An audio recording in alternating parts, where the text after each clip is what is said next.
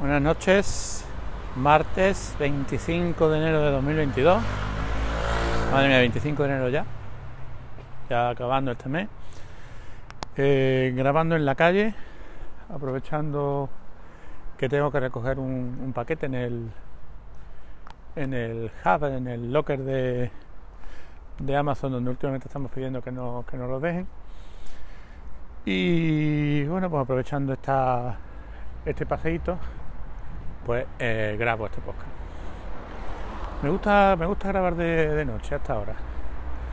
Hace algo de frío, bueno, no demasiado, sabéis que aquí no, en esta localidad de Marbella, pues no es un sitio en el que suele hacer frío, aunque últimamente, bueno, por la, por la mañana en el instituto sí estamos notándolo un poco más. Pero bueno, no deja de ser un, creo que son 14 grados lo que tenemos, no deja de ser un momento agradable. Eh, primera semana de exámenes en la, en la UNED. Mañana tengo el primero, Estructura Social de España. Y el jueves el, segundo, Teoría Política Contemporánea, eh, parte 1. Con lo cual, bueno, pues estos dos días próximos, pues no voy a. No voy a estar en el, en el centro, así que he aprovechado lunes y martes para dejar todo el todo lo que tenía que, que hacer esta semana. Creo que, que, he hecho que no me queda nada salvo bueno por las cosas que van que van saliendo poco a poco pero lo que es el sí el trabajo más burocrático pues se ha quedado se ha quedado hecho. Trabajo burocrático que a veces a lo mejor os sorprende que, que haga el director de un instituto pero es así. Bueno pues desde eh, eh, enviar albaranes con, con cuestiones que han, que han entregado en el centro, mantener inventario, eh, cosas muy, como diría, a pie de a pie de obra, a pie de tierra, cuando en realidad pues nuestras funciones pues figuran cosas más pues, como liderazgo pedagógico, como eh, normativa como cosa un poco más más abstracta. Pero bueno eso también se ha quedado se ha quedado hecho. Y como digo pues esta semana pues toca toca exámenes. Hoy dudaba sobre qué sobre qué hablaros. Y bueno pues he decidido hablaros sobre las dos cosas. Y continuando un poquito con el tema exámenes pues si estáis un poco al tanto de, la actualidad, ha sorprendido un poco, o ha llamado la atención, una noticia que, que aparecía ayer y que en algunos de los grupos de WhatsApp de estudiantes de la UNED donde, por donde me muevo ha causado una gran indignación. Ha causado una gran indignación que entiendo por una parte, que entiendo por una parte porque mmm, ya veréis no parece muy muy seria algunas cosas algunas de las cosas que han pasado pero bueno por otra parte no deja de ser una una anécdota. Eh, en uno de los exámenes que se hizo ayer ayer fue el primer día de, estos exámenes eh, el examen creo que era de introducción al trabajo social. Sí, introducción al trabajo social así que por el nombre podría ser una asignatura de primero de trabajo social o pequeño. Eh, colocaban un texto y hacían una pregunta tipo test sobre ese texto. Ese texto hablaba sobre la, la situación del, del trabajo social en España en una, en una determinada época. Curioso, no he escuchado a, a Pedro Sánchez, que, que, precisamente se dedica a esto del, del trabajo social, no he escuchado ni, ni, le he visto en, en, la comunidad de Telegram de Balaestra comentar el tema. Luego le, luego le preguntaré. Eh, Pedro Sánchez es el, el, podcaster, no el presidente del gobierno, que también interviene en esta, en esta cuestión. Bueno, pues preguntaban sobre esta sobre este texto, sobre cuatro épocas, y preguntaban que a qué texto, a qué época se estaba refiriendo el texto. El franquismo, el, el gobierno de Felipe González, el gobierno de José María Aznar o el gobierno socialcomunista de Pedro Sánchez. Entonces, mm, bueno, sabes que, no es que haya que asustarse del, del uso de términos como, como social o comunista. Lo que sí llama la atención es que este es el, el término que están usando los, la oposición o los enemigos o los críticos con el gobierno actual para referirse al gobierno. o usan el gobierno social comunista o usan lo de gobierno Frankenstein. Parece que lo de gobierno Frankenstein a, la persona que hizo el examen ya le sonó demasiado. Pero sí colocó lo del gobierno social comunista, dejando claro un sesgo, bueno, por lo menos complicado. Y eh, pues resulta que Pablo Iglesias, el eh, ex vicepresidente del gobierno, pues colocaba en, alguien le, le debió mandar la, captura del examen y colocaba en Twitter muy, muy a primera hora de la mañana, mirad lo que han puesto hoy en la UNED sin mayor sin mayor historia, simplemente pone la captura del examen.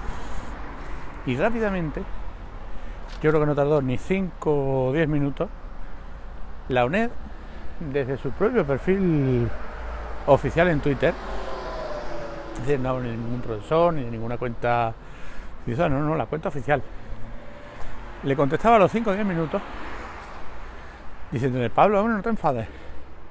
Mm, seguro que todos nuestros estudiantes saben que la respuesta es, la del gobierno franquista.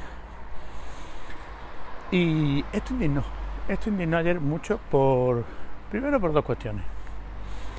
Por el sesgo, yo creo que inasumible en una en una asignatura, en una universidad que pretende ser eh, una cosa seria, una cosa científica, la, una asignatura con cierta con cierto grado, una asignatura universitaria.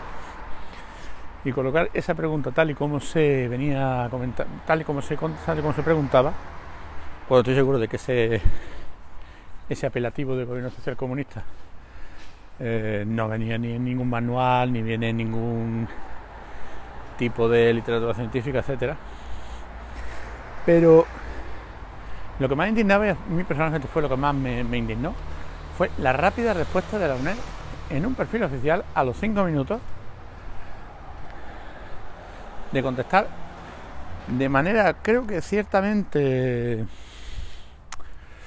eh, no voy a decir respetuosa, pero sí de esa manera que, que los community, con los community managers de ciertas marcas se, se manejan últimamente en redes.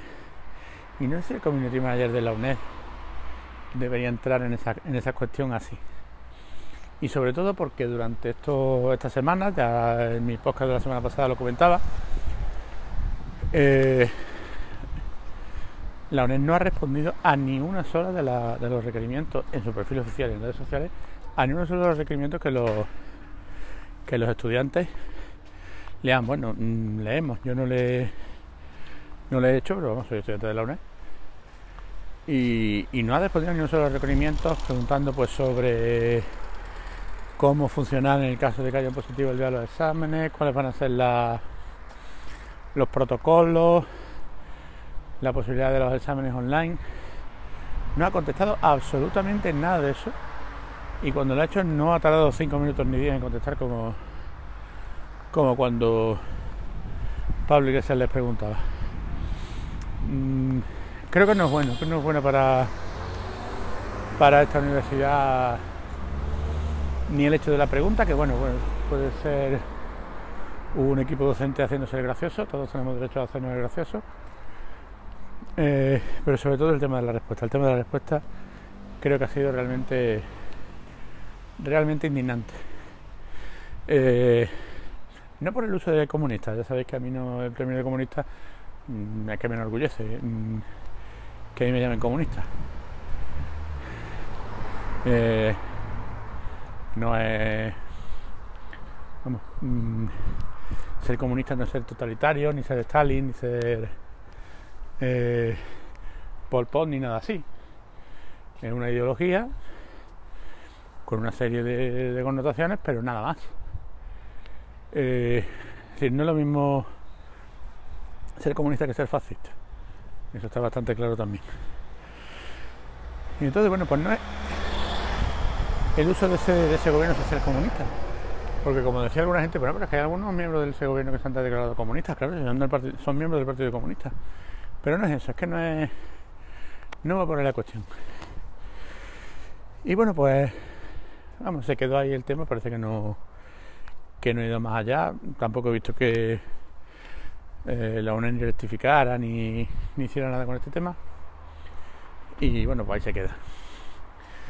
La otra cuestión de la que quería hablaros, y bueno, lo hago hoy por si mañana que el examen del jueves pues va un poquito menos preparado, a ver si me dirá tiempo mañana a prepararlo bien.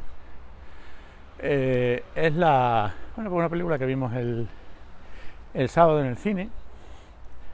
Eh, aprovechando que el niño pues, se, se quedó a dormir con en casa de sus tíos, pues aprovechamos y fuimos al, al cine y vimos la última película de, Guillermo del Toro, eh, El Callejón de las Almas Perdidas. A mí Guillermo del Toro es un director que me gusta mucho y lo es desde, prácticamente al principio de su, de su carrera. No principio, principio, porque él hace un par de obras, de películas de terror y a mí el terror puro pues no me, no me gusta. Pero sí, bueno, desde que hace una película en España, no recuerdo cómo se llama. Recuerdo cómo se llama, con, Eduardo Noriega. Una película sobre. Que, que, estaba ambientada en la guerra civil, no recuerdo cómo se llamaba aquella película. Luego hace Hellboy, Hellboy es un personaje que también me interesa mucho, tanto en su versión de cómics como en la versión cinematográfica que ha hecho Guillermo del Toro. El laberinto del fauno, que a día de hoy yo creo que sigue siendo su mejor película. Y bueno, pues cosas que ha hecho más tarde como Pacific Ring o eh, la, eh, la, joven del agua se llamaba, no, la joven del agua de Shyamalan. Eh, una película que ganó el Oscar a Mejor Película hace un par de años o tres. Eh, no recuerdo cómo se llama. Y bueno, pues en esta última película lo que hace es un remake de una película de 1947, que es de las almas perdidas en la que bueno pues narra una historia de un de un joven eh, no sabemos mucho de sobre su pasado pero bueno vemos que, que aparece no es, un, no es un circo es una de estas ferias ambulantes de, fenómenos que vemos en algunas películas americanas lo que ellos llaman un carnival y bueno pues él se va metiendo en ese, en ese ambiente descubre que que él sabe funcionar también que puede hacer algunos números descubre que tiene habilidad para ciertas cosas y triunfa entre comillas y se, marcha de allí y se va a creo que es a Nueva York a seguir con, con su carrera en el espectáculo. Y bueno pues la segunda parte de la película pues nos narra cómo se ve envuelto en un timo eh, en un timo en una historia complicada con gente de mucho, de mucho dinero. Y como al final, bueno, pues aquello le va le va saliendo mal y por su propia ambición pues va perdiendo todo lo que todo lo que había conseguido. También bueno pues a, a raíz de flashback pues vamos viendo cómo esa digamos eso que iba ganando ya se veía que, que lo iba a perder porque bueno porque era un, una persona que había cometido varios errores y varias cuestiones extrañas en el pasado. Y al final es un poco cuestión de. Yo creo que Guillermo del Toro no lo quiere enseñar así, pero es un poco cuestión de karma. Es decir, lo que, has hecho mal para conseguir el éxito, pues al final se te va a venir en contra. Y bueno, no es cuestión de contra al final de la película, pero él mismo reconoce al final, en un primer plano sobrecogedor de, Bradley Cooper, que es el protagonista, él mismo reconoce al final que, que todo lo que había hecho le conducía a eso. Se ha visto tanto la película del 47 como la novela, como sobre todo está como una crítica pues un poco al capitalismo, como esa ambición desmedida por el por el poder y el capital, pues va va minando, va haciendo que al final pues la persona no pierda todo lo que lo que tenía por no conformarse con con algo menos. Eh, como todas las películas de Guillermo del Toro, bueno pues Yo creo que la ambientación es lo que destaca.